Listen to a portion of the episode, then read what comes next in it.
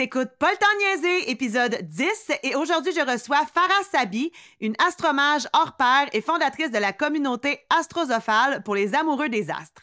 Farah partage ses connaissances profondes avec nous sur l'impact des archétypes dans notre quotidien et nos affaires. Reste bien à l'écoute parce que ça commence maintenant. Bienvenue sur Paul le podcast pour les femmes d'action qui rêvent grand et qui n'ont pas une seconde à perdre. Pour toutes celles prêtes à foncer, à dépasser leurs limites et à assumer pleinement qui elles sont. Mon nom est Joanie Lambert, je suis une multi-entrepreneur passionnée. À chaque semaine, on va plonger ensemble dans des conversations qui transforment, qui inspirent et qui propulsent. Alors reste bien à l'écoute parce qu'ici, ce qui est sûr, c'est qu'on n'a pas le temps de niaiser. Donc, euh, bonjour Farah, je suis vraiment, vraiment heureuse de te recevoir sur le podcast aujourd'hui. Merci Joanie de l'invitation, ça me fait bien plaisir. Aujourd'hui, on va aborder les archétypes entrepreneurs et relations d'aide parce que tu as besoin de travailler avec ces notions-là avec tes clientes régulièrement. Déjà, est-ce que tu pourrais, Farah, nous expliquer un peu de quelle manière les archétypes peuvent t'aider au sein de ton travail quand tu interagis avec tes clients? déjà, je voulais définir c'est quoi les archétypes pour voir un petit peu bah, qu'on parle de la même chose euh, au niveau de tout le monde qui nous écoute. Donc au niveau psychologique, hein, ça, ça, vient de Jung, euh, psychanalyste. Donc ça va être un symbole universel qui appartient à l'inconscient collectif. Donc ça veut dire quoi cette affaire-là? Euh, Ça veut dire simplement que, par exemple, si je nomme une impératrice, on va tous avoir plus ou moins la même représentation mentale d'une impératrice on va pas chercher pendant mille ans, enfin voilà. Et donc au niveau du travail, ben, c'est bien de conscientiser les archétypes, parce qu'il y en a partout, afin de pouvoir utiliser ces énergies-là. Moi, je les considère comme des énergies. Exemple bah, tout bête là qu'on a donné au niveau du titre hein, de cet épisode, il y a l'archétype de l'entrepreneur et il y a l'archétype du thérapeute. Ce sont deux archétypes différents, et par conséquent, si moi je me vois qu'en tant que thérapeute et pas qu'en tant qu'entrepreneur, eh bien je vais avoir du mal à faire les tâches de l'entrepreneur quelque part. Oui, souvent quand je, discute avec justement des entrepreneurs qui sont en relation d'aide, au niveau de justement venir en aide aux clientes, c'est pas un problème pour elles. Par contre, de se mettre dans la mentalité de l'entrepreneur et quand elles en viennent à vendre leurs services et de penser à l'aspect monétaire par rapport à la relation d'aide, il y a comme un clash mental qui se passe dans le sens où c'est contre-intuitif de penser business quand on pense à aider autrui, tu sais. Donc, l'archétype est bien représentatif de ça, si je comprends bien. Voilà, c'est ça. Donc en fait, partons de là, quand on a conscience de ces archétypes-là, et personnellement, bah, avec l'astrologie, les signes zodiaques sont des archétypes, par exemple, partant de là, eh bien, on peut les utiliser, entre guillemets, en fonction de ce qu'on est amené à faire. Donc euh, c'est sûr que, comme ce que tu viens de nommer, la personne, elle est en mode, mais comment moi je chiffre euh, l'heure que je vais passer avec mon client? Parce que bah, pour le thérapeute, le but du thérapeute dans son essence, c'est d'aider la personne. Mais à côté, on s'entend, bah oui, mais ça reste que tu as besoin de payer tes factures et compagnie. Et là, bah, d'aller chercher l'archétype de l'entrepreneur. Et souvent, quand on est thérapeute, souvent en général, hein, mais on va devoir développer cet archétype d'entrepreneur qui est peut-être moins naturel que l'archétype du thérapeute en règle générale, les personnes qui se lancent pour accompagner euh, les autres, c'est parce qu'ils aiment les autres. Tu vois, il y, a un côté, euh, tu te dis pas, je vais être thérapeute pour euh, gagner un million. Non, tu te dis, je vais être thérapeute parce que je vais aider les gens. voilà. Alors que de base, dans un autre registre, quelqu'un pourrait dire, ouais, moi je vais être à mon compte parce que je veux faire de l'argent. Pour l'archétype de l'entrepreneur, l'argent, bah, c'est normal. Enfin, bah oui, si je me mets à mon compte, c'est pour pouvoir être libre aussi, par exemple. Il va y avoir comme des, des termes comme ça qu'on va pouvoir associer. Entrepreneur, ah, t'es libre. Libre de quoi? Libre d'un patron extérieur. Libre d'une autre autorité. Le thérapeute, il va pas penser en ces termes de base. Lui, ce qui va compter, c'est l'aide qu'il peut apporter, c'est les compétences peut-être. Hein. On a aussi beaucoup de dévalorisation qui vont avec le thérapeute. Hein. Est-ce que je suis assez pour qui est-ce que je suis, tu sais, pour accompagner quelqu'un sur ces traumas, par exemple? Tout de suite, on voit que ce sont deux, euh, bah, deux visions. Dans lieu d'archétype, on pourrait dire aussi deux visions différentes, mais on s'entend. Quand on est thérapeute et qu'on est thérapeute, c'est notre métier principal, bah, on est entrepreneur automatiquement. Et puis, par questionnement, on dirait que la première chose qui me vient en tête, c'est OK, parfait, il y a plusieurs archétypes. Donc, la vision qu'on a quand on parle, comme on parlait tantôt de l'impératrice, donc quand on parle en tête, on a tout de suite l'archétype à laquelle on réfléchit, la, vision, l'opinion qu'on a de ce type de personnalité-là. Mais en fait, c'est quelque chose qu'on incarne au fond de nous-mêmes. Donc, tu sais, chaque, chaque individu entre nous avons un archétype prédominant, je suppose, et on l'incarne. Euh, il faut être en mesure de peut-être enlever ce masque-là et en mettre un un si je comprends bien. C'est une notion de l'archétype, c'est un peu un jugement de ce qu'on a d'une personne X, mais aussi c'est quelque chose qu'on incarne au profond de nous-mêmes, c'est ça? Bah, en fait, on incarne, on a même plusieurs archétypes en nous. En fait, on utilise le terme d'archétype, mais on pourrait aussi utiliser le terme de rôle. Bah, prenons l'exemple d'une femme qui est mère, donc elle a le rôle de mère, donc elle a l'archétype de la maman, qui va être entrepreneur, donc elle va avoir ce rôle-là, cet archétype-là aussi. Elle va être épouse, tu vois, elle va être sœur, elle va être la fille d'eux et tout ça. Donc c'est pour ça on, on emporte énormément des archétypes. C'est juste qu'en fonction bah, des situations, ben voilà, comme je, je pouvais te donner l'exemple euh, la dernière fois, euh, si tu veux faire une vidéo, l'archétype de l'ermite va peut-être pas t'aider. Vous allez chercher un archétype un peu plus démonstratif, la rockstar, pourquoi pas, tu vois. Donc ça te met, parce que là, ce qu'il faut entendre, hein, c'est que l'archétype en tant que tel, à la différence des rôles que j'ai pu nommer, c'est quelque chose de, collectif. C'est un inconscient collectif. Donc c'est une énergie qui est au-delà de nous au-delà de ce qu'on a vécu. Dans le sens, euh, bah oui, je peux utiliser l'archétype de l'impératrice, même si j'ai jamais été impératrice, euh, tu vois, dans, cette vie-là. Parce qu'il y a un inconscient collectif, on peut se relayer à lui et avoir donc cette énergie-là. C'est sûr si je me dis impératrice, je vais me redresser au niveau de ma posture. Euh, si je suis un petit peu pas droite, par exemple, et je vais euh, laisser de côté toutes mes émotions, c'est mes peurs, euh, ma timidité, parce que bah, l'impératrice, a un sens du devoir, par exemple. Ah, là, je, dois aller en représentation, donc ok, ça, je laisse ça plus tard, je reprendrai mes problèmes après. Ça va aider à ça. Après, les rôles de mère, ce sont aussi des archétypes. C'est sûr qu'on a une image de se dire la mère, elle doit faire ci, elle doit faire ça, par exemple, et tout le fait que des fois ça va être difficile, du monde va avoir de la culpabilité, bah ouais, équilibrer la vie privée, la vie publique, etc. Mais n'en reste pas moins que euh, ça va être aussi nuancé de la mère qu'on a eue euh, nous-mêmes, par exemple. Donc euh, ça, il y a, d'autres choses, c'est des rôles qu'on peut reproduire, dans le sens on a pu les connaître et on va les reproduire, ou au contraire être à l'inverse de ce qu'on a connu. C'est juste pour bien cibler que l'archétype, c'est vraiment quelque chose d'universel. Et donc, de prendre conscience des archétypes qu'on incarne euh, automatiquement, disons, dans nos vies, et de prendre conscience de ceux qui sont importants de porter au sein de ce qu'on fait, soit justement en étant euh, mère, sœur, euh, entrepreneur. Concrètement, comment on fait pour développer certains archétypes? Bah, c'est pour moi c'est de l'observation déjà de base. Par exemple l'exemple pour la vidéo, c'est de l'observation mais c'est limite c'est de la logique de dire ah bah déjà reconnaître quel archétype on a en nous les types de personnalités, on pourrait dire un peu de façon plus commune, on va dire ça, on va dire, bah voilà, moi mes qualités, c'est ça, ça, ça. Genre par exemple, moi mes qualités, ah, je suis très bien quand je suis tout seul, euh, je vais pouvoir faire de la recherche, j'aime ça. Quand je suis juste avec une autre personne, bah, c'est ma force. Mais dès que je suis en public, ça va pas. D'accord. Mais c'est qui qui sait faire des discours en public? On peut avoir différents archétypes qui nous viennent. Tu sais, on va peut-être, il y en a, ils vont peut-être penser, ah bah les hommes politiques, bah oui, ils font toujours des discours face à plein de gens, tu vois. Peut-être que t'es pas très familier avec ça, et là tu vas peut-être penser à, je sais pas, un autre rôle euh, de représentation. Ça, peut être l'enseignant. C'est l'enseignant, euh, ne serait-ce qu'à l'école, hein, avec les enfants, c'est quelqu'un qui va parler en public. Donc c'est de voir ça. Donc dépendant, bah ok, tu veux faire une vidéo par exemple, te montrer en public. Est-ce que c'est pour enseigner quelque chose? Dans ces cas-là, l'enseignant peut-être est tout trouvé ou pas, parce que peut-être euh, la personne va me dire ah moi j'ai pas de problème à enseigner quand je suis en petit groupe, mais là c'est la vidéo d'un je sais pas un acteur, un journaliste. Donc ce sont des archétypes qui peuvent nous aider par rapport à cette situation-là. Donc quelque part, comme tu as pu l'entendre, là, c'est vraiment le côté qu'est-ce qu'il y a comme qualité à l'intérieur de moi? Est-ce que ces qualités m'aident par rapport à ce que je veux faire? Si tu te poses la question, il y a de fortes chances que non. Est-ce que c'est quelque chose qui t'arrive dans nos oreilles De dire, bah, j'arrive pas à faire ça, d'accord, mais c'est qui qui arrive à faire ça? Ah bah c'est tel, tel type de personne. Ok, donc elle se comporte comment?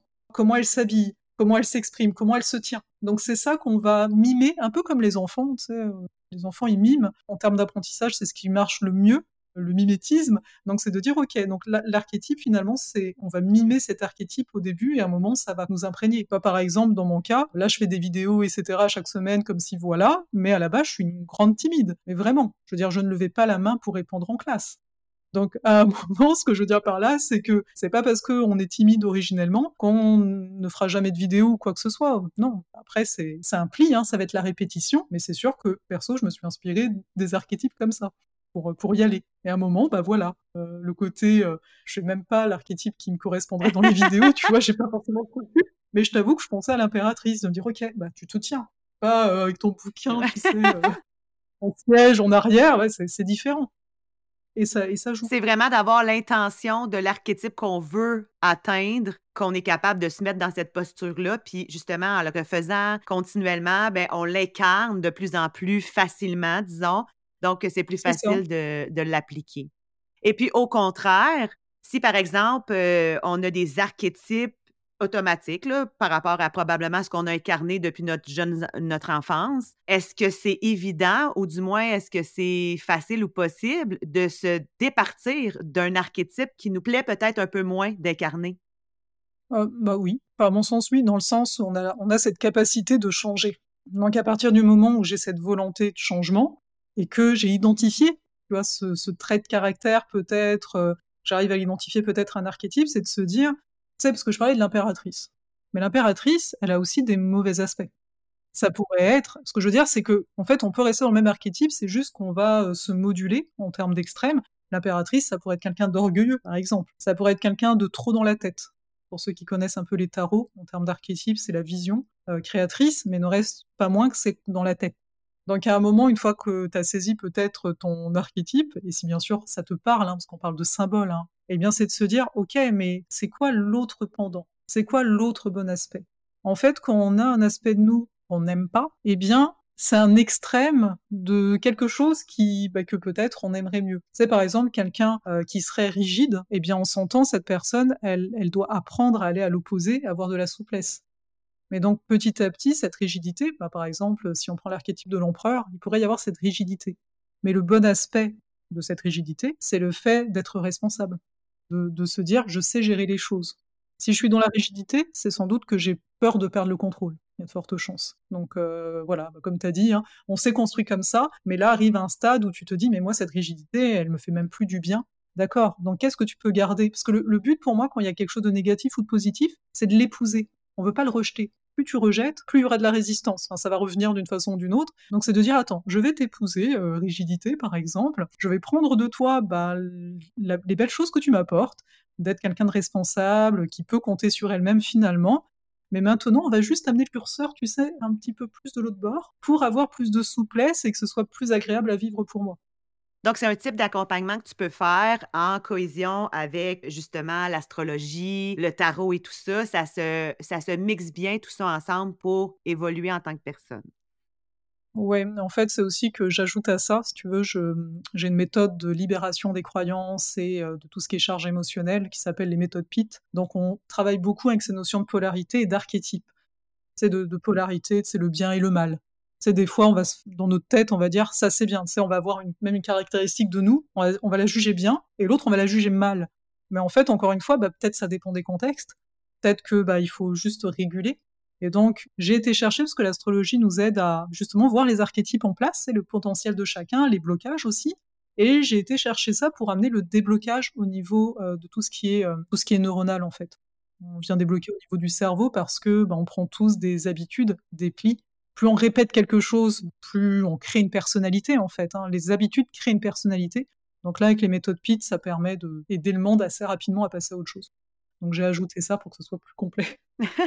et puis, ben, tu as le, le terme de astromage et j'aimerais savoir, astromage, quelle est la différence comparativement à l'astrologie? C'est quoi exactement ce titre-là? Alors, en fait, ce qui se passe, c'est que je pratique l'astrologie depuis que j'ai 7 ans. Donc là, ça fait plus de 30 ans que je suis dedans. Et euh, astrologue, en étymologie, c'est la, la, racine du mot, ça veut dire étudier les astres. Sauf que je me disais, mais moi, je les étudie pas, je vis avec. Enfin, pour moi, il y avait un côté étudier les astres, il y a comme une distance pour moi. Hein. C'est vraiment mon senti personnel. Et étant donné que je suis tombée dedans très jeune, c'est comme une. Euh, j'ai tendance à dire c'est ma langue maternelle. pour moi, quand on me dit l'astrologie est difficile, je peux le concevoir parce que je vais avoir du mal à, à apprendre une langue étrangère. Mais pour moi, l'astro, bah, c'est comme si je te demandais est-ce que c'est difficile le français? Tu, tu l'as appris en étant bébé euh, bah, Peut-être, oui, j'entends que les autres me disent que c'est difficile, mais moi non. Et en fait, ce qui s'est produit euh, bah, dernièrement, ça fait dix ans là que je suis à mon compte, au début, je disais astrologue, hein. bien dire quelque chose. Mais en fait, pour moi, ça résonnait pas. Et en fait, c'est venu la notion d'astromage. Alors, contre toute attente, euh, je parle pas d'astromagie.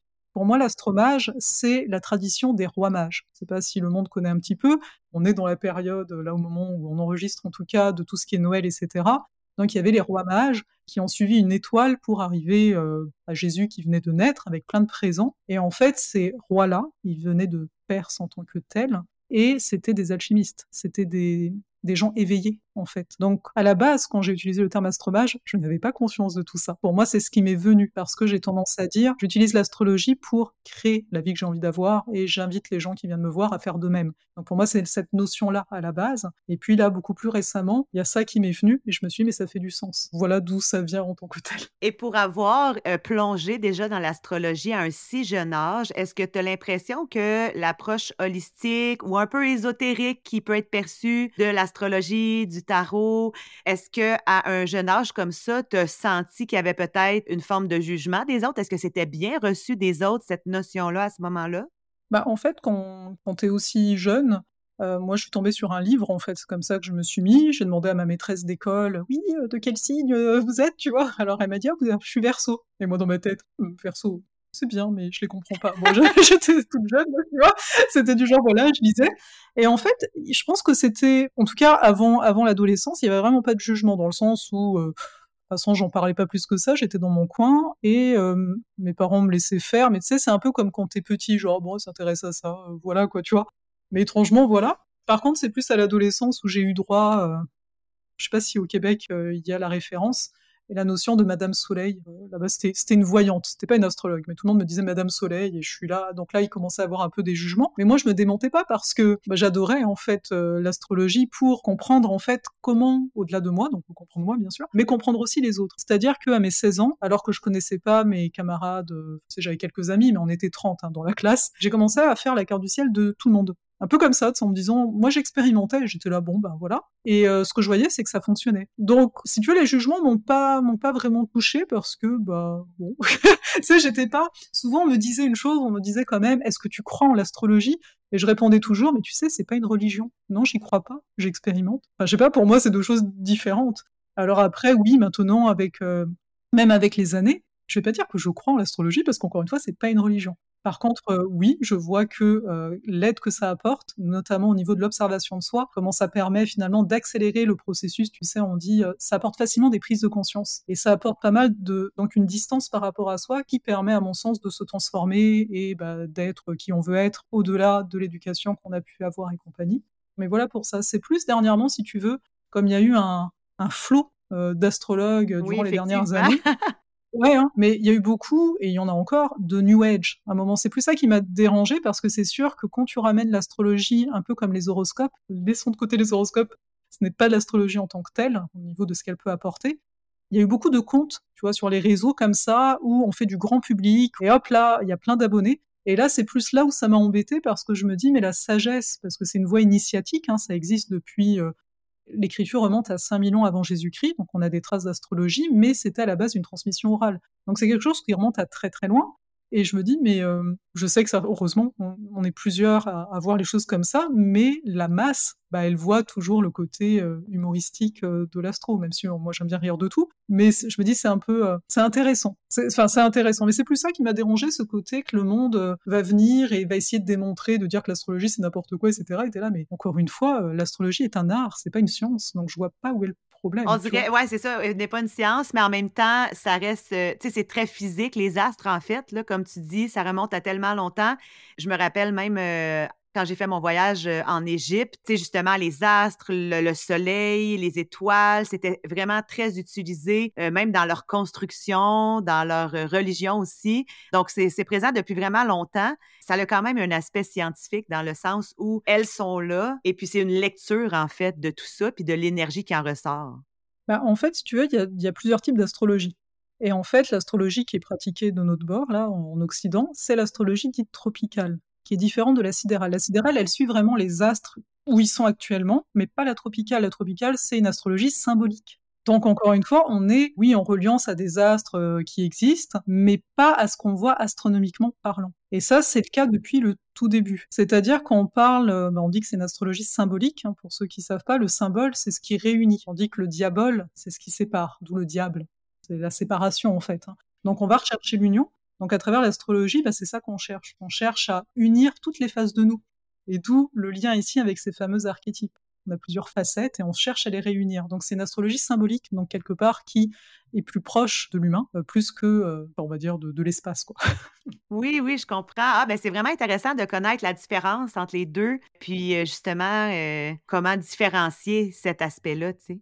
Et toi, tu as, Farah, fondé l'école d'astrologie astrozophale, c'est bien ça, c'est comme ça qu'on le prononce, où tu enseignes l'astrologie. Euh, comment ça s'enseigne? C'est quoi le parcours d'une personne qui va venir dans euh, cette école-là? C'est quoi exactement? Qu'est-ce qu'on doit avoir comme background pour vouloir l'intégrer? Alors en fait, euh, à date, donc c'est l'école astrozophale, mais il y a plusieurs formations quelque part. Là, elle n'est pas encore lancée, enfin c'est l'alchimie des astres, c'est pour les débutants. Donc tout ce qu'il faut, c'est que tu veuilles te connaître et que, bah oui, tu as un attrait vers les, astres hein, de base. Mais il n'y a pas besoin d'avoir fait quoi que ce soit, vu qu'on revoit tout, on voit les bases et compagnie. Même quelqu'un qui aurait déjà, tu sais, parce qu'aujourd'hui, bah, on, lit hein, sur Internet et tout, bah, c'est bien de commencer par les bases, parce que bah, c'est la grosse base de l'astrologie, à savoir on regarde les planètes, on regarde ce qu'on appelle les polarités, on regarde les croix, dans les détails, mais il y a plein d'affaires qui sont très de base que souvent le monde va, va pas regarder. C'est dommage, parce que bah, c'est la base. Donc c'est comme si ta fondation, elle allait pas bien. Et on va regarder ce qu'on appelle l'interprétation de la carte du ciel. Donc ça, c'est vraiment dans, dans l'alchimie des astres. Je vais refaire partir ça au printemps, euh, sous une nouvelle formule d'ailleurs. Et puis ensuite, là, euh, j'ai comme un, un, abonnement annuel qui s'appelle astrosophale. Alors astrosophale, hein, le terme, euh, c'est parce qu'il y a la pierre philosophale. On est du côté alchimique. Pour moi, je considère, tu vois, on peut se transmuter, etc. Et Astrosophal, bah, c'est ouvert à tous, pour tous ceux qui veulent être guidés pendant l'année, qui veulent du soutien, qui veulent être motivés à travers bah, des rendez-vous. On a une rencontre par mois, etc., où je viens parler des énergies, où je viens accompagner à travers la carte du ciel de chacun. Donc il y a de l'individuel dans le groupe. Et en même temps, il y a un PDF où tu apprends tout ce qui va t'arriver dans le mois, donc tu peux planifier tes affaires en fait comme ça.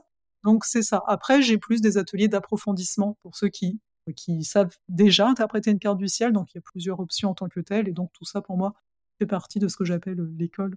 Mais juste, j'avais envie de rajouter un truc avec les archétypes, je me dis qu'il pourrait être intéressant. C'est au niveau, on entend souvent parler d'archétypes quand on est entrepreneur, pour les archétypes de marque.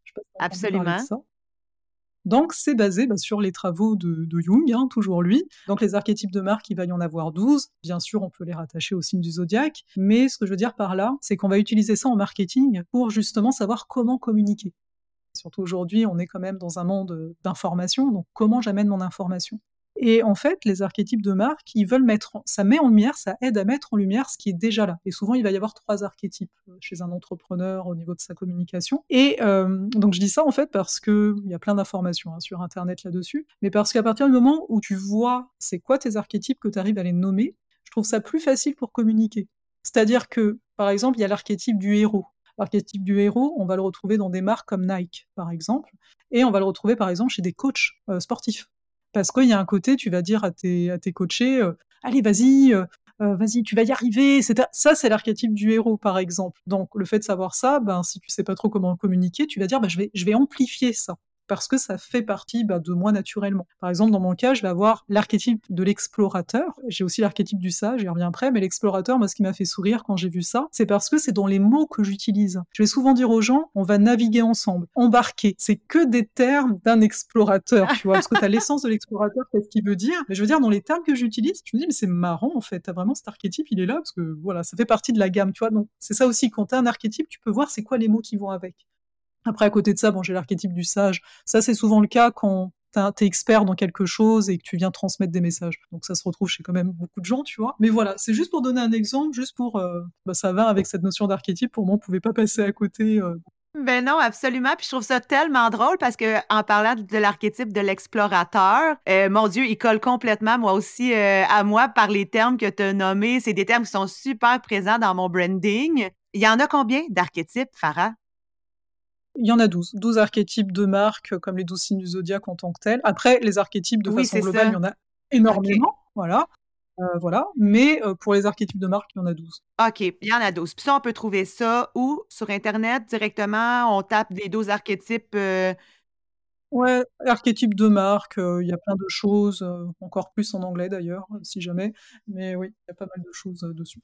Et puis, ben, comme tu dis, pour euh, les personnes individuelles, ben ça, il y en a à l'infini dans le fond des archétypes par rapport à tous les rôles qui existent. Donc là, à ce moment-là, euh, on ne peut pas euh, avoir l'inventaire de tout ça. Il faut juste voir qu'est-ce qui nous colle le mieux ou ce qui nous vient le plus rapidement en tête dans les positions qu'on veut prendre, en fait.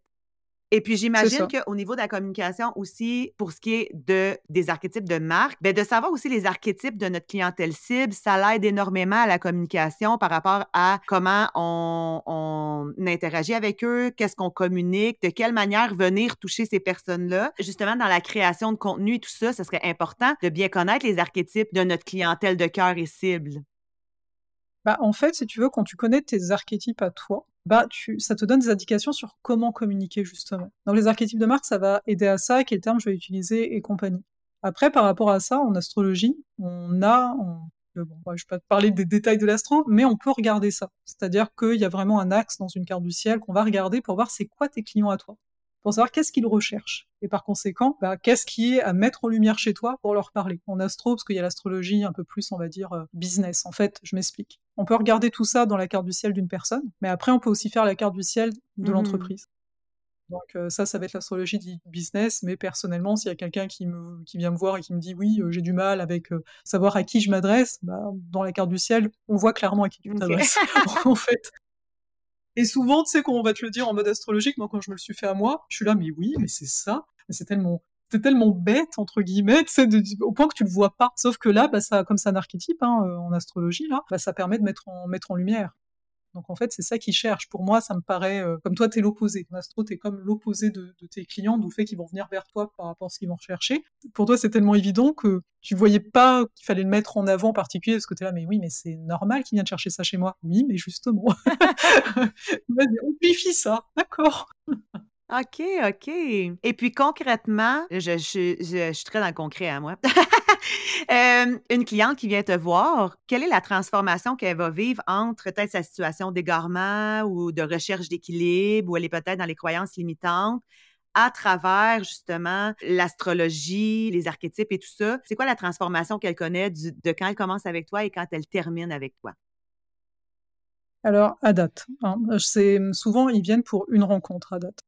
Donc souvent, suite à la rencontre, en pur astro. Là, je vais proposer d'autres choses que ce ne sera pas pur astro, mais à date, voilà. Donc, ils repartent avec euh, bah, certains avec plus d'enthousiasme, parce que justement, euh, ça comme j'amène beaucoup de clarification, clarification sur ce qu'ils vivent actuellement, clarification sur peut-être, c'est souvent les gens arrivent avec des doutes en fait, en mode ah je suis pas sûr ou ouais j'ai pris ce chemin, mais comme ça met du temps, donc souvent ils sont plus légers, plus de joie, plus d'enthousiasme et surtout beaucoup plus de clarté parce que en fait en astro on peut vraiment expliquer ok tu vis telle chose, mais voilà ce qui s'en vient. Sans pouvoir donner la forme, parce que ça, heureusement, on reste maître de nous-mêmes, mais ça donne quand même une compréhension. C'est moi, j'aime bien ramener, on est souvent centré sur ce qui va pas, et de dire non, non, mais attends, il y a un tableau plus grand. Et l'astro permet de voir ce tableau plus grand qui est en train de se préparer et compagnie. Ensuite, pour les accompagnements de groupe qui sont là sur euh, un mois, parfois plus, ça donne la même chose, mais avec beaucoup plus d'autonomie parce que bah là, là, la personne, elle s'est aussi observée, donc j'ai eu le temps de l'accompagner alors qu'elle est en train de s'observer, on va dire.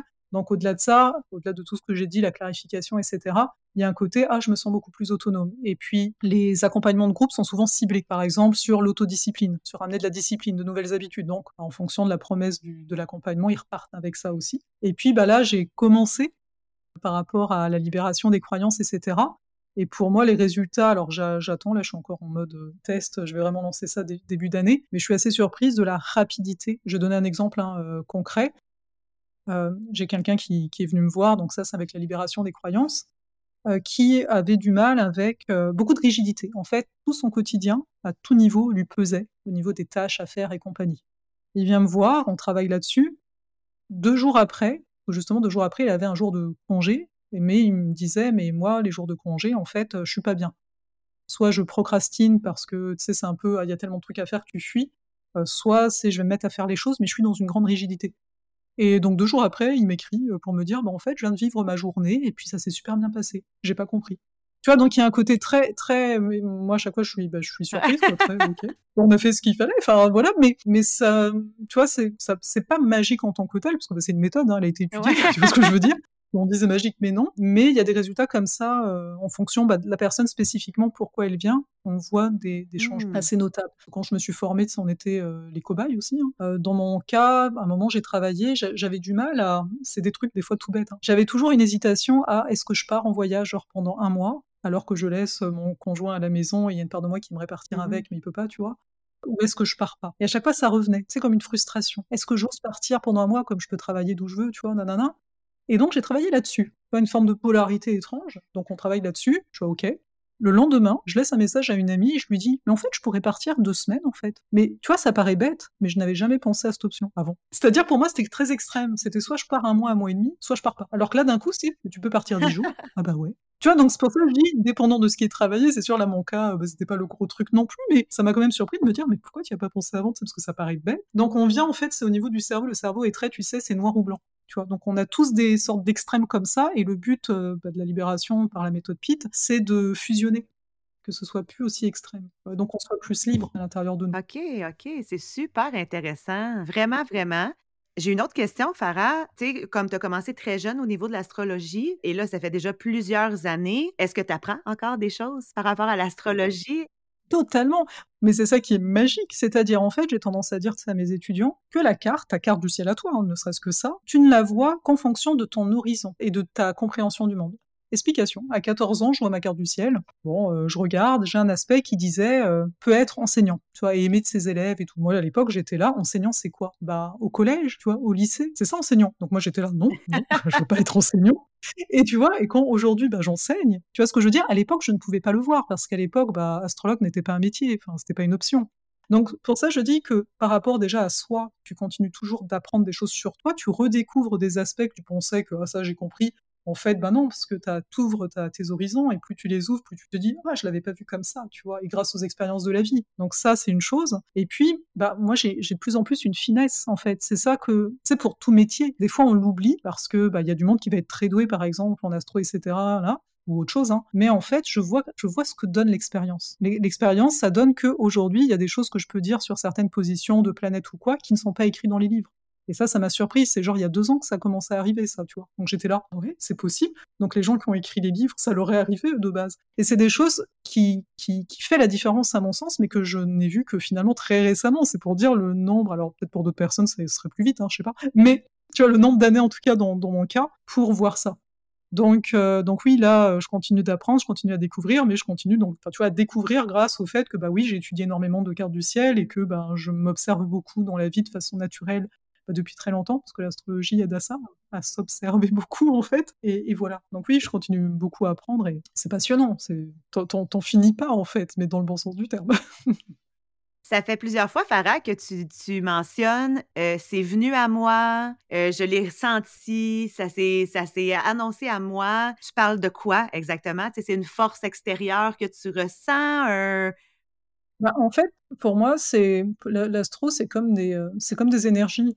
Donc, tu vois, en fonction de ce que je vais expérimenter, des fois, je vais dire aux gens, je peux vous transmettre certaines choses que si je l'ai vécu. C'est aussi dans, mon chemin moi. Hein. Astrologiquement, on peut le voir aussi, donc ça fait du sens. Euh, mais c'est par exemple, tu vois, l'année qui s'en vient, je vais parler des astéroïdes. Euh, on appelle ça comme ça, Vesta, Cérès, etc. Il y en a quatre ou cinq principales.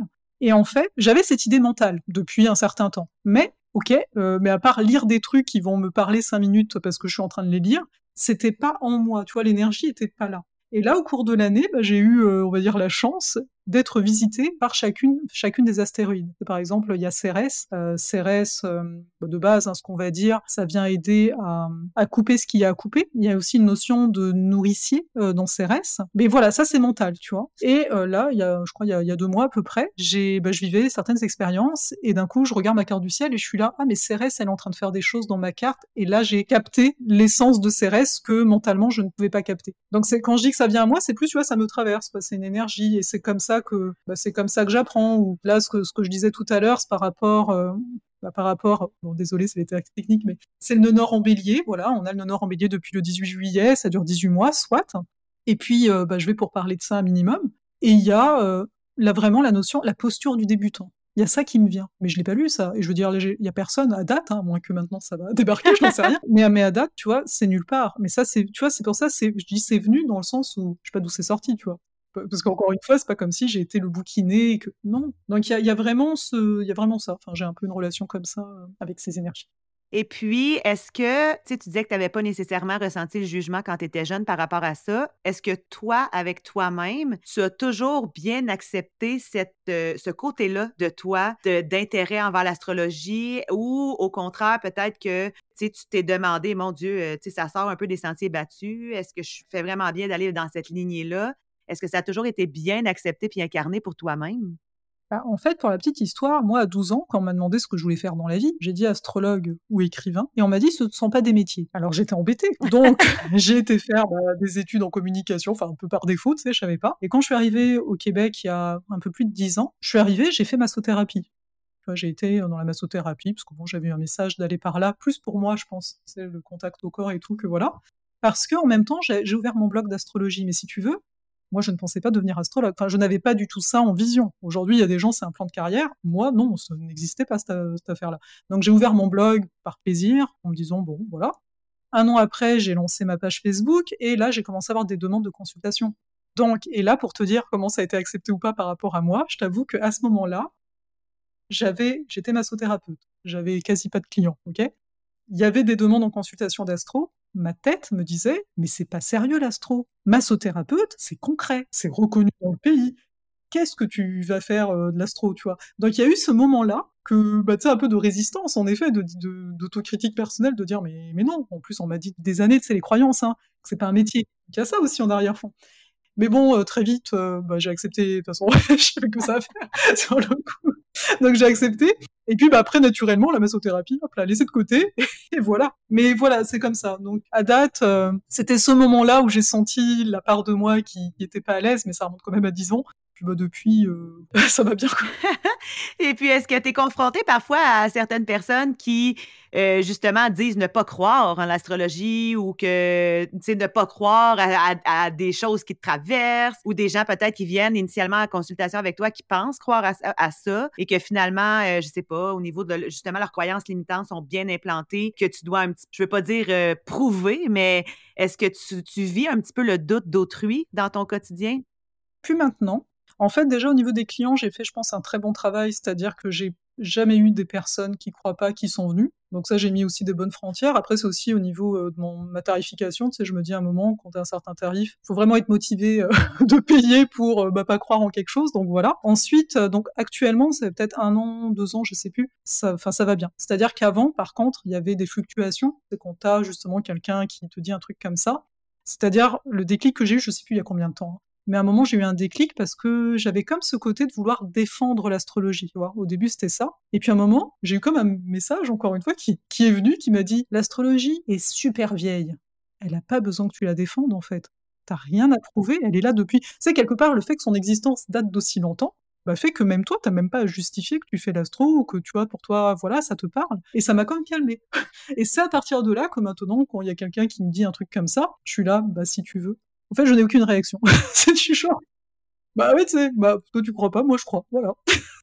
je veux dire, moi j'aime le chocolat, toi tu l'aimes pas. Enfin, on continue notre vie. Enfin, aujourd'hui, mais voilà, tu vois, ça a été par des strates. Mais pour moi, ça ne vient plus me faire réagir, donc il n'y a plus de blessures aussi, peut-être par rapport à ça. Selon toi, qui est en relation d'aide et comme entrepreneur, quels sont, selon toi, les meilleurs archétypes à incarner pour être en parfait équilibre dans les deux domaines de ton entreprise? Bah, j'ai envie de te dire, euh, ma réponse va être une non-réponse. En fait, il les faut les deux. Il faut entrepreneur et thérapeute. C'est juste que chaque archétype a sa place. Je vais être euh, accompagnante bah, quand je suis avec ma cliente, tu vois. Et quand euh, bah, je vais faire mes vidéos, ou que je dois écrire mes infolettres, ou que je dois parler de mes prix, je vais être entrepreneur.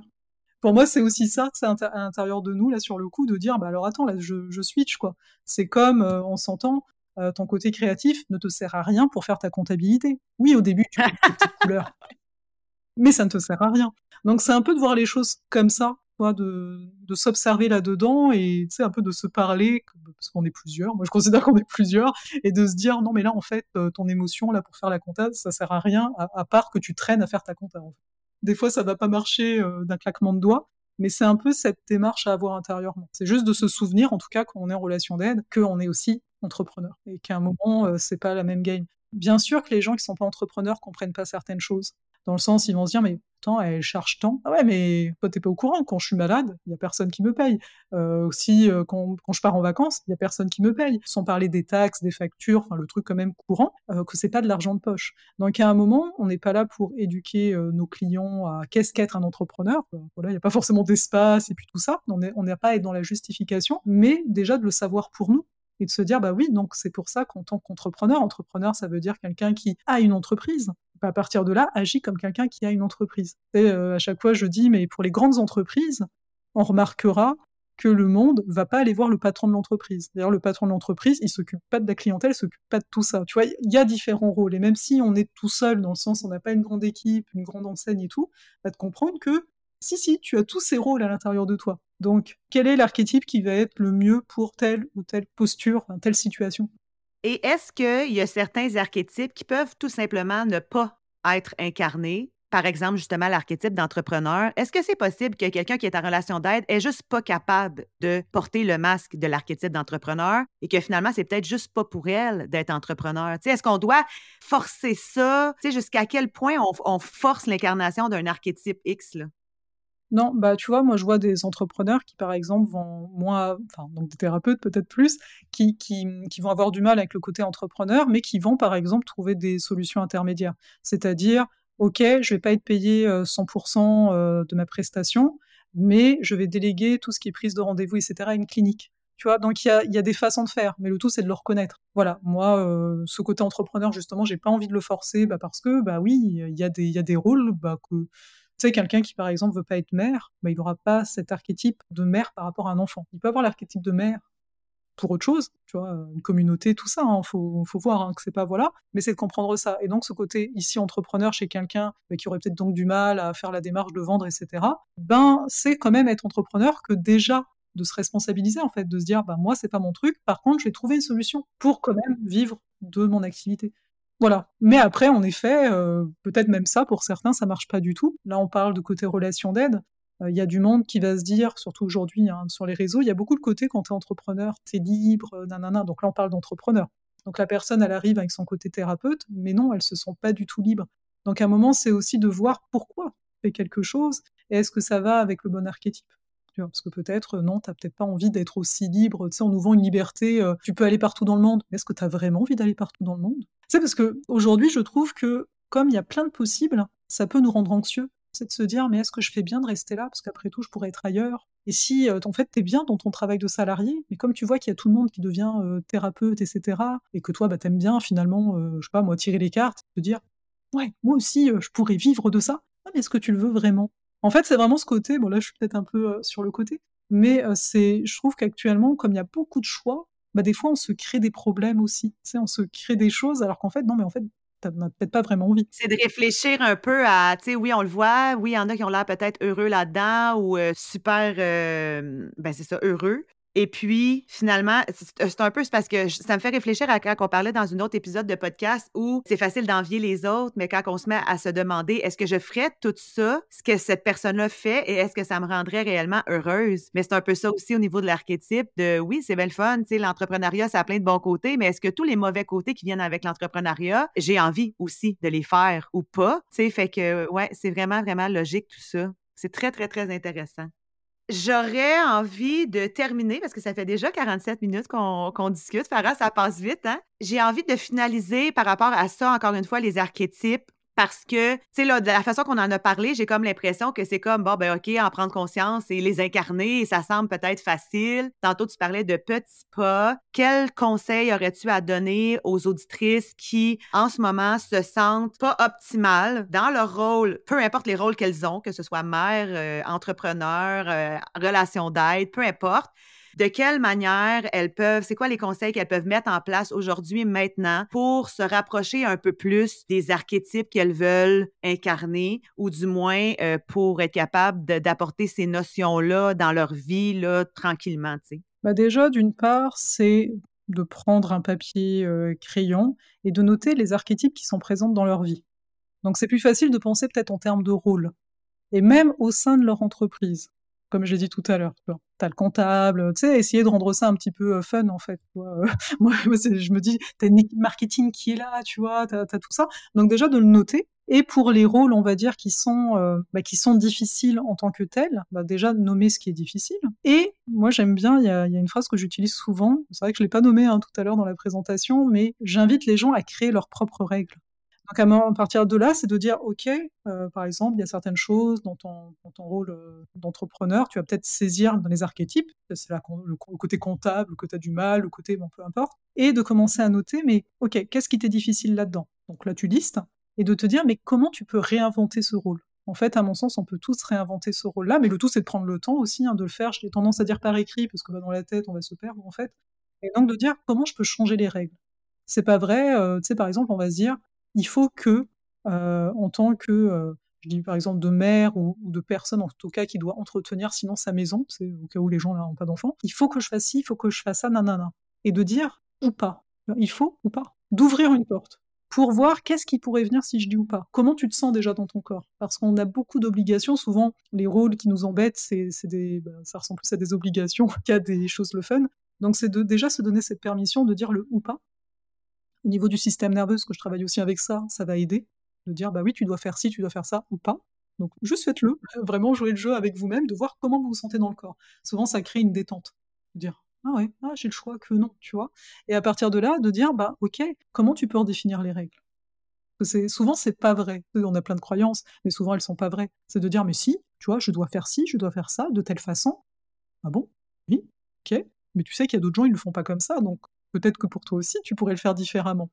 Donc c'est ça. Donc c'est vraiment cette notion. Ok, tu mets en place tes tu notes tes archétypes, tes rôles, bah, tu mets en lumière ce qui t'embête dans, dans, certains rôles et tu vois comment réinventer tout ça pour finalement habiter cet archétype-là. Parce que soyons honnêtes, il y a certains archétypes, comme je viens de le dire, le fait de faire les, je sais pas si on peut dire qu'on est notre propre serviteur de notre maison là quand on fait notre ménage, mais bon bah ça, voilà, on n'y échappe pas quoi. Donc à un moment, c'est comment réinventer ce rôle-là. C'est vraiment un super bon conseil pour terminer notre rencontre, Farah. Je te remercie vraiment de ta présence. Je trouve que tu as apporté de, belles nuances à tout ça, puis ça a été vraiment, euh, ça mérite d'être approfondi. Donc, dans tous les cas, les auditrices peuvent te contacter. Je vais mettre les liens dans la description euh, si elles veulent aller de l'avant avec une lecture de carte du ciel, l'astrologie ou même euh, au niveau de ton école qui va bientôt voir le jour. Merci pour ton temps et puis, euh, ben, on se dit à la prochaine. merci beaucoup, Joanie, de ton invitation et merci à tout le monde.